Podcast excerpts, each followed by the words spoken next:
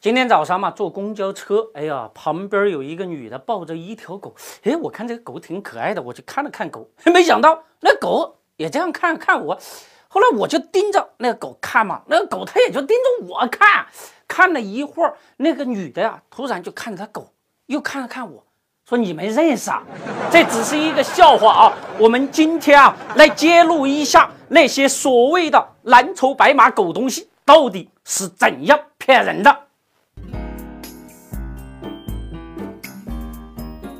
老板娘卖掉股票之后，上市公司的股价跌的是稀里哗啦的，一年的涨幅都给跌没了。你有没有一种遭遇欺骗的感觉？枕边风背后，谁真正的举起了割韭菜的大刀？公元前二百零一年，汉高祖刘邦御驾亲征匈奴，三十万大军节节胜利。面对漫天飞雪下逃命的匈奴老弱残兵。刘邦不顾前哨探军的劝阻，亲率先头骑兵一路追赶到了白登山。没想到匈奴单于亲率四十万大军，团团将刘邦围困在白登山。生死存亡的关键时刻，刘邦的谋士陈平献计，贿赂匈奴单于的胭脂。胜利在望的单于。在胭脂的枕边风之下，最终给刘邦让出了一条逃生的口子。这个两千多年前的故事，在白马股老板电器上再次上演。上市的时候，老板电器的股价才四块八毛六。二零一七年，在三百三十七家机构的助推之下，到了二零一八年一月，老板电器创下了五十四点五元的。历史新高，就在大家坐等老板电器年报利好的二零一七年十二月二十日，老板娘减持一百八十万股套现将近一亿元。白登山之围是单于在老婆的枕边风之下，给刘邦让开了一条逃生的口子。老板电器之围，却是老板娘借助枕边风自己开溜了。监管都到哪儿去了呢？周立宪先生，我会发一个验证码给你，号码是四零零零零，然后按确认，我们会将继续为您办理。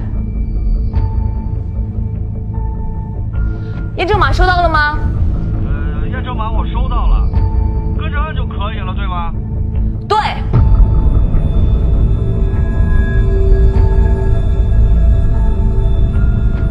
谢谢您的配合，再见。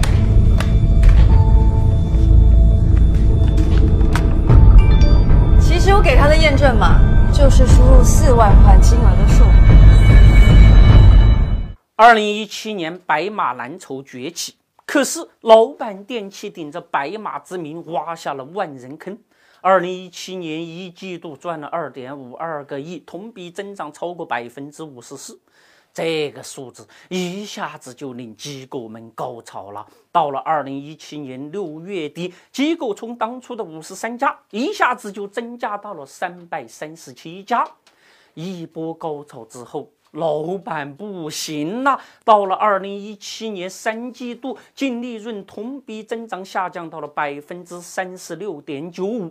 就在大家期待老板在年底再坚挺一把，没想到老板说呀：“不好意思，我们二零一七年的净利润同比增长只有百分之二十点一八。”哎呀，在年报公布之前，股价创下了历史新高。